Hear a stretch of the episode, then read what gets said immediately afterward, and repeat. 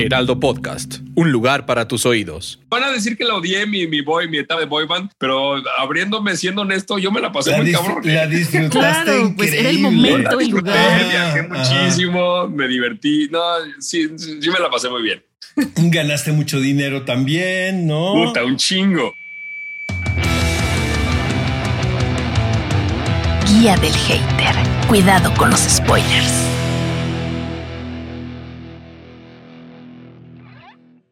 Hola a todos y bienvenidos a un nuevo episodio de Guía del Hater. El día de hoy nos da muchísimo gusto compartir micrófonos con Eric Elías, actor mexicano que la verdad tiene una trayectoria muy interesante. Queremos preguntarle sobre proyectos que le tocó grabar durante pandemia, proyectos que ha hecho doblaje. Vamos a hablar muchísimo con él y de él, pero primero voy a saludar a Oscar. ¿Cómo estás? ¿Cómo estás, mi querida Mon? Muy bien, muy contento de saludar a mi querido Eric Elías. Quien fue a Hamlet, la verdad, muchas gracias, Sí. amigo mío. Fuiste de los afortunados que conseguiste boleto, la verdad. Sí, y le eché Tú se lo ganas, ¿eh? Me. Le, eché- le- le eché le echaste ganitas. Le eché ganas. Sí, fue- fueron dos fines de semana ahí medios intensos. Sí, sí, ¿Eh? sí, le eché muchas ganas, pero lo logré y felicidades, un súper proyecto. Y también estuve con Irene la semana pasada platicando con ella, está feliz y es un proyecto increíble que hicieron, la verdad, felicidades. Padrísimo. Que por supuesto con Irene hiciste la versión de Gran Hotel aquí en México, ¿verdad? Sí, hice Gran Hotel, hice una película que se llamó también Cuando los hijos regresan. Ah, hice exacto, dos proyectos con- con, ella. Con Carmen Sí. Maura. Correcto. hecho. Así, así es. Y con Ceci Suárez, este, con Fernando Luján, este, Francisco de la Reguera, un proyecto muy divertido. Oye, ¿qué tal que Carmen Maura me dice que ama México? Muchísimo, porque aquí no importa si estás gordo o flaco. Y yo le dije, ah, ¿sabe? le dije, ¿sabe qué, señora? No estoy tan de acuerdo con usted. Lo que pasa es que Eric Elías y e Irene son a todo dar, le dije, pero increíble. Trabajar con ella fue una experiencia padrísima, la verdad, conocerla. Este, creo que vivió una etapa complicada en la Ciudad de México. Ella fue así como un proyecto como raro, eh, pero fue muy divertido lo que hicimos. Me dijo que casi tiene un accidente aéreo, ¿no? Que tuvo Algo una- le pasó, no sé exactamente bien qué le pasó, pero de camino de, de no sé si venía de Francia o de, de España a México, algo le dio como en la circulación en las piernas, algo pasó en el, en el vuelo que se le complicó la llegada a México, pero creo que la, la libró bien. Oye, Eric, vamos a platicar de, eh, de algo que, que me da mucho gusto, que es una serie que hiciste en España, que se está viendo aquí en México por, por Paramount Plus, pero que en España fue Amazon Prime, si mal no recuerdo. Correcto. Con una actrizaza que yo admiro muchísimo, que es Blanca Portillo. Sí. Platícanos de esta serie y por qué, has- y por qué, y por qué crees que ha sido el éxito de esta serie. Híjole, son varios, varios factores. Yo creo que son varias cosas que se conjuntaron con. Hay, hay proyectos en los que suceden y hay cosas que no suceden. ¿no? Hay veces que el guion es muy bueno, pero falta algo en producción o los, no sé, es como detalles que se van así un conjunto de cosas que, que se logra que, que sea un buen proyecto. Eh, días mejores, como tú lo dices, que, que la cabeza de este proyecto sea Blanca Portillo, para mí era un reto importantísimo, era como un nervio enorme sentarme en una terapia, porque toda esta, esta serie va de una terapia de cuatro personas que perdieron a su pareja, de cuatro padres que tienen, o sea, cuatro padres que perdieron a su pareja y cada uno con diferentes situaciones y la terapeuta es Blanca Portillo. Está Marta Asas, está Francés Urella, está Alba Planas este, y yo, que somos cuatro historias sentados en una terapia. Y fue una dinámica también bien interesante del director, que no nos conocimos antes más que en un Zoom, este, no hubo mucha lectura de él, este, de la terapia. Obviamente cada quien en su historia sí, pero la terapia se manejó como, llegar cada quien con sus textos, a sentarnos, a escoger nuestro espacio, conocernos ahí, vibrarnos y empezar a, a filmar. Entonces fue una, una dinámica distinta a lo que yo había hecho y creo que funcionó muy bien, ¿no? Yo estaba cagado de miedo.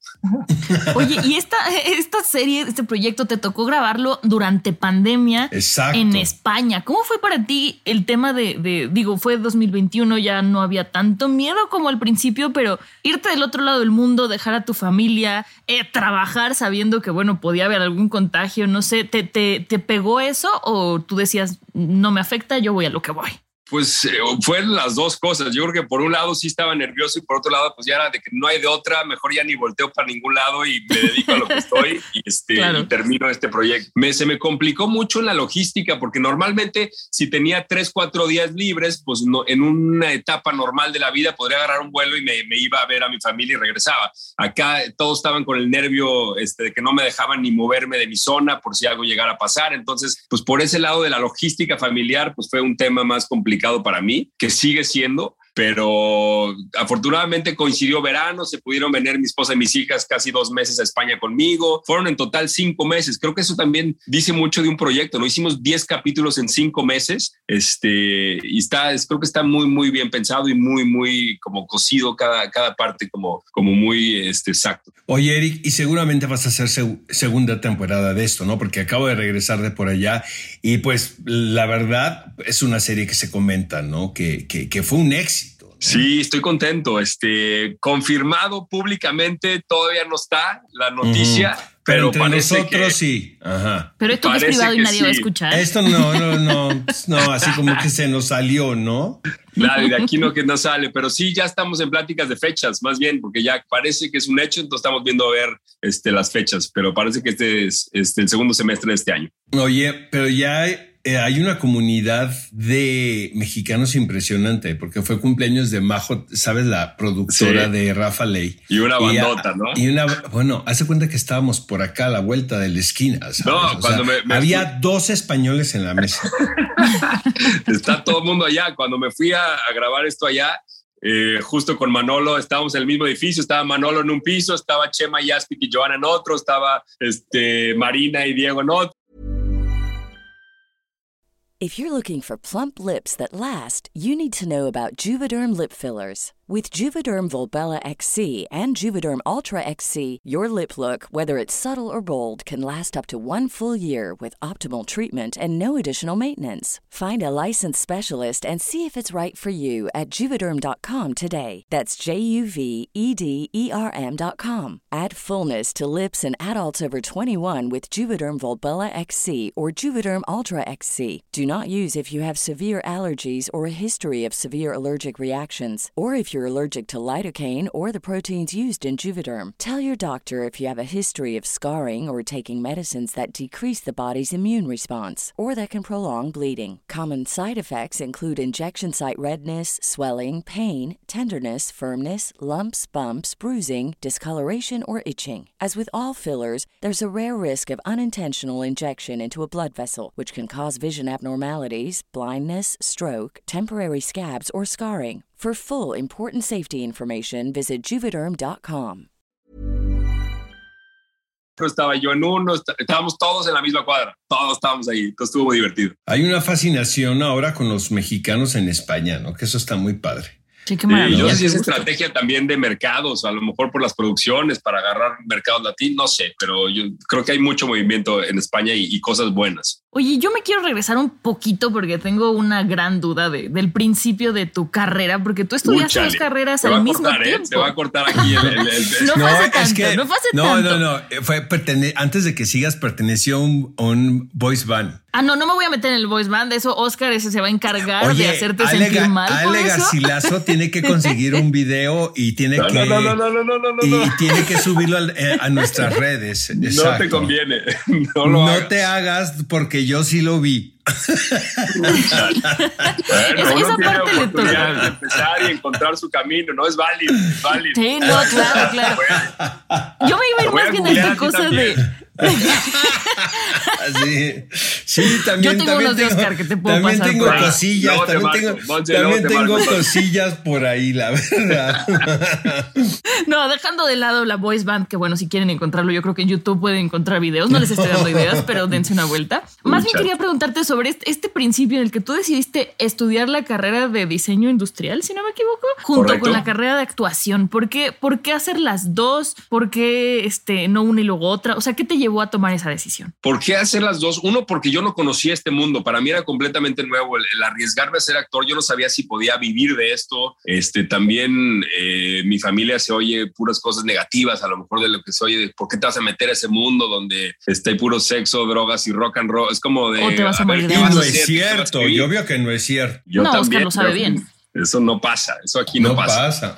Este, entonces, pues era como una carrera alterna eh, que me encanta. También el diseño industrial es algo que me apasiona muchísimo y en algún momento he tratado de combinar las dos cosas. Afortunadamente he tenido mucho trabajo como actor y no he tenido como la oportunidad de darle tiempo a mi, a mi rollo de hacer. Lo que me gusta mucho es el diseño de muebles. A mí eso es lo que más me gustaría a la larga hacer. Este, es algo que me apasiona, pero como por no arriesgarme y dejar todo eh, a ser eh, actor, pues al principio era ese miedo y al, al, mismo tiempo en el que yo estaba en la carrera, pues me metí al grupo, empecé a hacer castings, este, entre Argos a Casa Azul, no empecé a dejar materias estaba en la Ibero estudiando y empecé en vez del semestre completo, hacía tres materias mientras estudiaba en Casa Azul. Entonces fui, fue las dos cosas hasta que ya me fui convenciendo y fui convenciendo también a, a mi familia a esa edad de que yo podía ser una persona honesta, tranquila, decente, este, siendo actor con algo que me apasionaba. Oye, no es, no es por ser indiscreta, pero ¿qué generación de Casa Azul eres? Nada más por, por darme una idea. Fue, creo, de la primera, ¿eh? creo que fue la primera generación en cuanto a, hubo un grupo especial. Hicimos un grupo especial de un año, ahí estuve con con eh, Enrique Singer, fue mi maestro un año.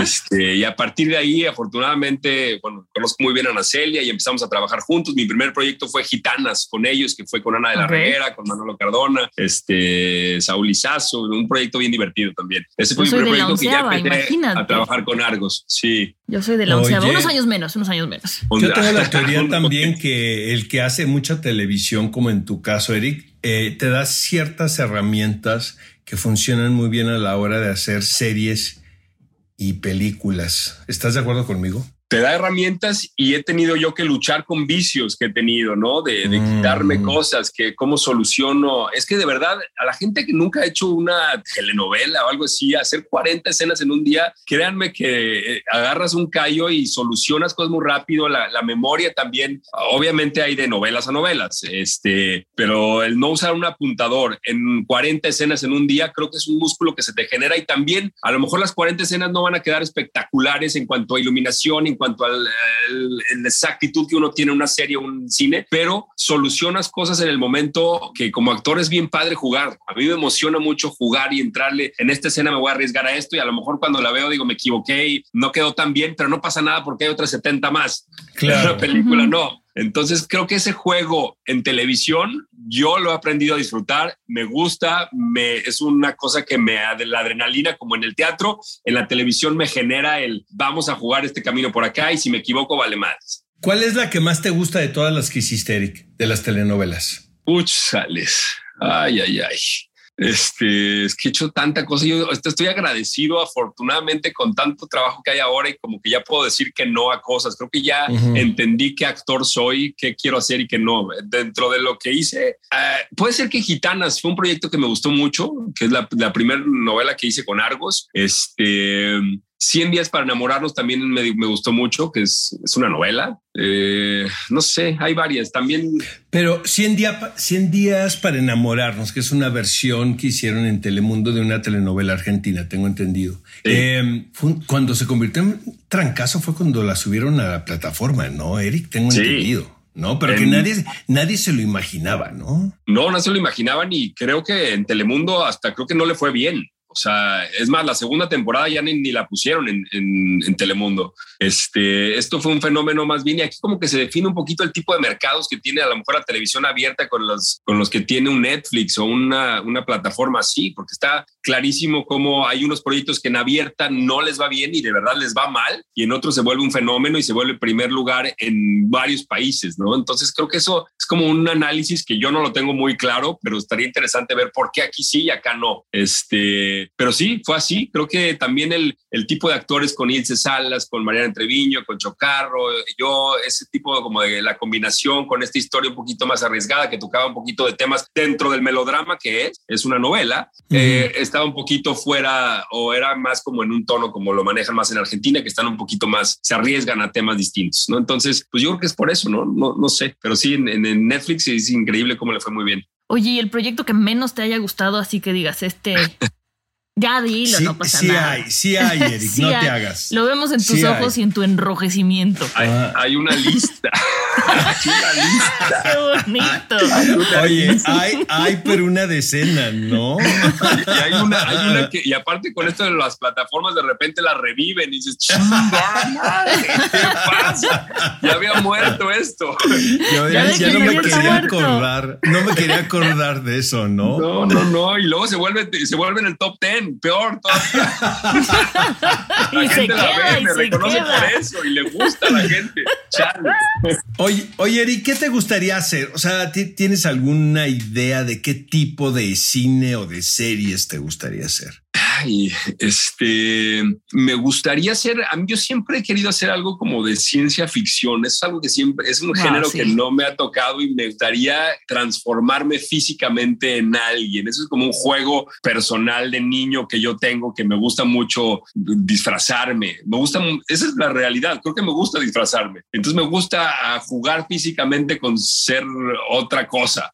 Este, entonces me gustaría algo de ciencia ficción y por otro lado, por fuera de actor, traigo muchas ganas de entrarle a los documentales, de yo producir un documental de, de algunos temas que ahí Oye, y, y a propósito de cosas extra que has hecho, tú hiciste el doblaje de lluvia de hamburguesa, ¿cierto? Sí, Es una y de mis películas Que es guilty pleasures Es favoritas. padre, pero, no, pero es padrísima, no es, no es, Es buenísima. Ah, bueno, Es es que hay gente que me dice, ¿cómo te gusta? A mí me encanta. O sea, ya de repente a, a mi marido le decía Alfresi en broma, ¿no? De la ¿Ah, sí? Que sale así.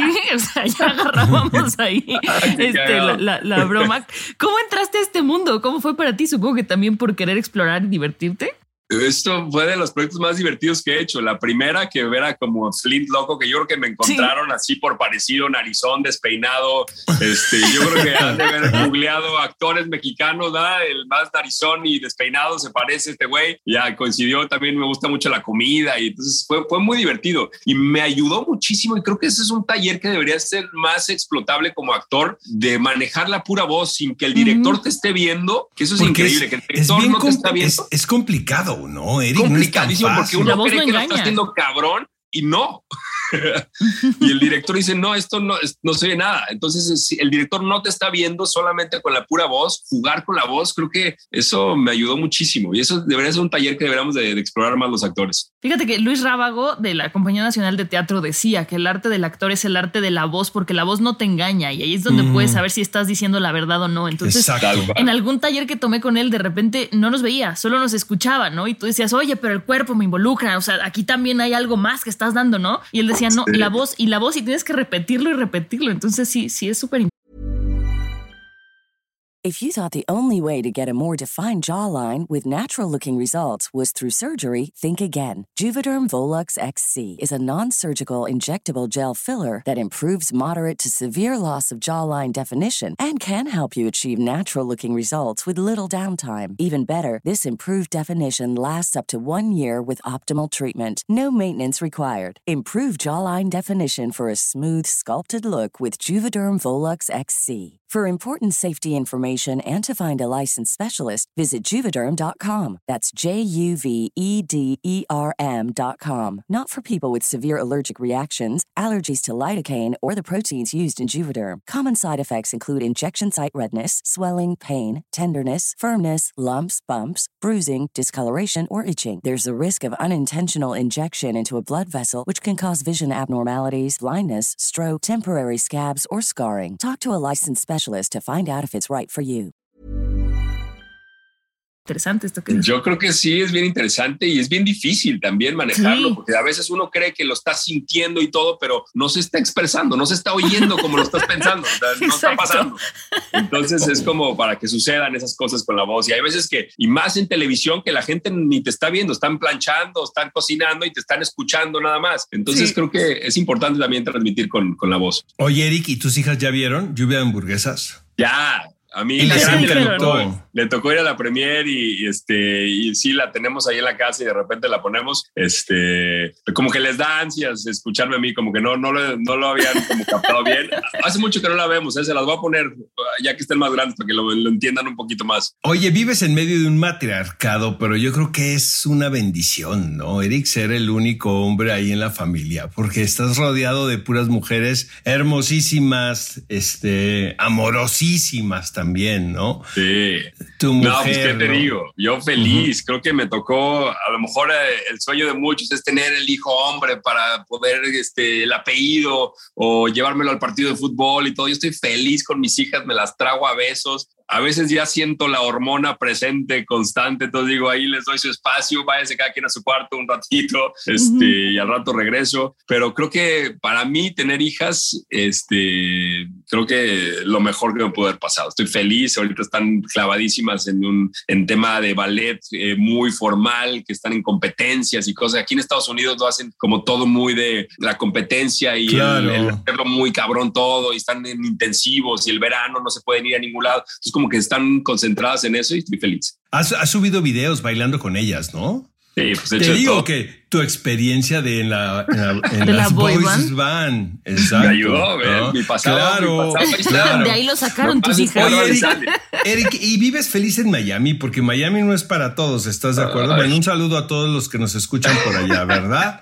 Con todo el corazón desde México, pero sí es una ciudad muy particular, ¿estás de acuerdo? Y qué te digo, no sé, a lo mejor si me pones a escoger el lugar del mundo donde me encantaría vivir, no es de mis de mis lugares este, predilectos. Por yo soy más de, de irme a caminar, este, de encontrar restaurancitos, de teatros, de cultura, todo ese Con mundo desear. aquí en Miami está empezando, ¿eh? Y se ha avanzado muchísimo. Yo viví aquí en el 2001, justo cuando empecé este, con Telemundo, hace eh, pues ya casi 20 años. Viví una Mm. etapa aquí seis años y es otro Miami. Te lo juro que ahorita sí es otra cosa. Ya con Art Basel ha ayudado mucho. Se ha venido a vivir mucha gente aquí. Claro. Creo que geográficamente me funciona a mí muy bien entre España, México. Este, si me voy a Colombia o algo, me queda bien la logística. Si me voy a Los Ángeles, está del otro lado del mundo, está más complicado los vuelos. Creo que, no sé, por ese lado muy bien. Y mi familia vive aquí. O sea, mi hermano vive aquí con mis sobrinas. Este, mis papás vienen mucho. Entonces, yo en México, en la Ciudad de México, estoy solo. Entonces, para mí, yo tengo más movimiento familiar aquí en Miami. Entonces, por ese lado me coincidió esta ciudad. Ok, ok, yo te iba a decir si regresarías a México, pero pues no, obviamente, si tienes allá toda tu familia No. y tu base y todo, pues sí, no. Pues ya. no sé, ¿eh? tal vez sí. También creo que en México están pasando muchas cosas ahorita y también de la chamba ya nunca sabes. Yo lo que más, si me dice ahorita, lo que más me está costando de mi trabajo es esa Ujú. separación de mi familia. Este, Claro.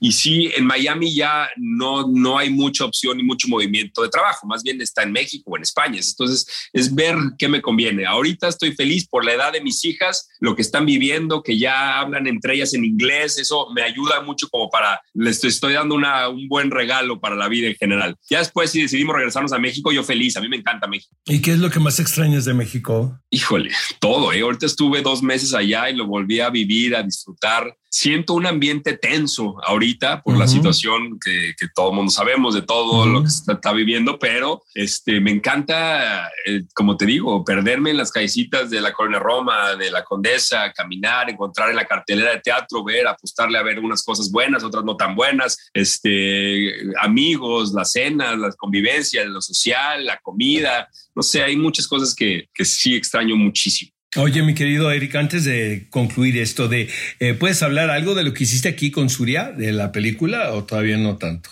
Sí, yo creo que sí, pues es una película, eh, producción de Salma, de Salma Hayek, este, para VIX. Eh, es un, es una historia de un futbolista. Eh, mi personaje es un futbolista que tiene un sueño de, de ser el mejor futbolista y cuando está en su clímax tuvo un accidente, tiene un accidente, entonces pierde todo y sueña con ser el mejor y este y se despierta todo en un sueño este de que es realmente el mejor futbolista del mundo. Entonces, es toda una fantasía, este comedia con Bárbara Regil, con Jesús Zavala, con Natalia Telles, hay participaciones este, de cortas de gente bien talentosa, muy creativos, muy cagados, muy está, es una serie muy divertida, es una película muy divertida. Se van a poner las cosas mejor, creo, ahora, ¿no, Eric? Con esta demanda de contenidos, eh, ¿no? Eh, para, eh, eh, me refiero a realizar, porque es una oferta para el espectador, ¿no? O sea, va a haber mucho de donde escoger. Pero también yo creo, Eric, que aunque mucha gente piensa eh, eh, del medio que, que es increíble el boom, también creo que se van a quedar los que son buenos. ¿Sabes? O sea, va a ser el público más exigente cada vez, porque va a tener muchas oportunidades, ¿no? Esa es mi Pues opinión. Yo también, yo creo que sí es así. También creo que son momentos para todos y hay como, como espectador también es riquísimo sentarte a ver tantas opciones. Eh. Creo que también el boca en boca es lo que ha ayudado más que la recomendación de Netflix. La boca en boca es todo, ¿no? Ya no importa que qué plataforma te lo ponga en, en lo nuevo Eh, o en el exacto, top exacto, 10. El boca en exacto. boca es lo que ayuda. Lo que me urge a mí como espectador es que me junten todos en uno, que me digan, págame 50 dólares y ponme todos. Ya no sé dónde ver cada cosa. No, pues es, pero eso no va a pasar, amigo. pues no sé, me urge, ya, ya tengo ya demasiadas 8 dólares acá, 8 dólares acá. Ya díganme dónde pago 50 y pónganme todo. Oye, Eric, ¿y cuál ha sido el personaje que más te ha gustado interpretar y el que menos? Porque una cosa es el proyecto que más te gustó y el que menos, que ya platicamos un poquito de eso, pero así un personaje que te haya dejado algo muy bueno y otro que te haya dejado algo no tan bueno. Ay, ay, ay, está bien. Me gusta ponerte en jaque. Ya, no sé. A ver, hablemos de, ¿El de que teatro. menos? Dice con, con Oscar. Dice, es una, una obra de teatro con Oscar que hicimos, se llamó Straight. Hablemos de eso también, que fue un reto bien padre para mí. Creo que también Ajá. fue un impacto importante con la gente. Este es un personaje que me gustó mucho interpretar, que lo disfruté bastante, que para mí como persona aprendí, le entendí este, y le entré de lleno a, a- a un tema que me, me gusta defender y hablar de eso, ¿no? Entonces, yo creo que ese podría decirte como es uno de los, de los personajes que más he disfrutado. También hacerlo en teatro, porque a veces uno Es diferente. este, es una escena y dices, este personaje, pero esta escena es la que disfrute, ¿no? Entonces, hacerlo viernes, sábado y domingo, todo durante tantas semanas, creo que es, es, es emocionante como actor entrarle a tener ese, ese- esa posibilidad de, de hacerlo tantas veces. Y, Y, uno que, que, no... eh, Spa- Spacer dice lo mismo. Me lo acabo de encontrar en otro programa que tengo en la televisión pública.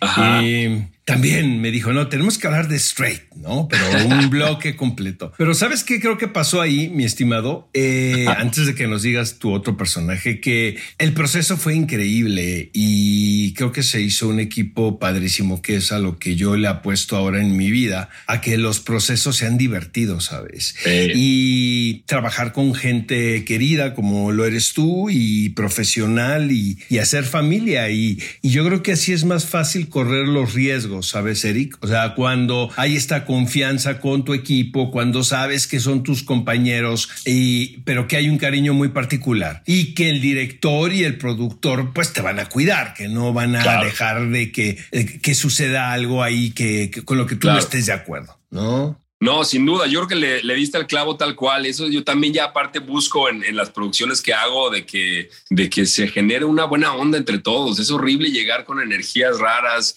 este, o no sé, eso para mí eh, es bien importante. Tú que le sabes más al rollo de producción, es como básico en buscar buenas personas, punto. Es horrible tener una, una mala energía dentro de algo tan creativo que puedes proponer y, y es, es un proceso en conjunto, ¿no? Entonces que no llega la misma, las mismas, o no, no va a ser el mismo resultado cuando hay esa comunicación y esa, creo que hay que ser buenas personas en la vida para poder compartir con, con otros y más en, la- Sí, en el claro. rollo creativo.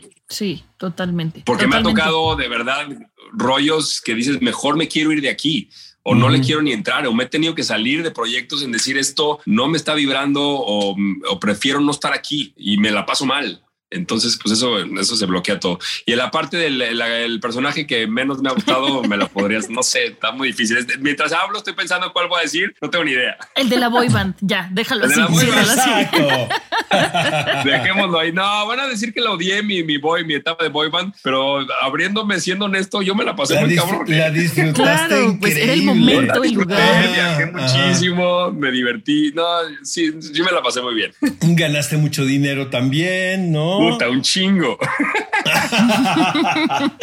Oye, Eric, sabes lo, lo que se te estima y, y lo que se te quiere y muchas gracias por dedicarnos tiempo. Eh, estás en Miami ahorita y estás con tu familia, pero esperamos verte muy pronto por acá, por México, ¿te parece? Igual, muchas gracias a ustedes, gracias de verdad por este espacio. Y luego echamos una comidita para seguirle platicando ya bien de lo, de lo que estamos. quie- cuando quieras, amigo mío, te mando un fuerte abrazo. Igualmente, Perfecto. gracias a ti, Muchas gracias, gracias, Monse, gracias por todo. Gracias, a todos. Hasta la próxima. Guía del hater. Cuidado con los spoilers. producido por Ale Garcilaso, con el diseño sonoro de Federico Baños, una producción de Heraldo Podcast.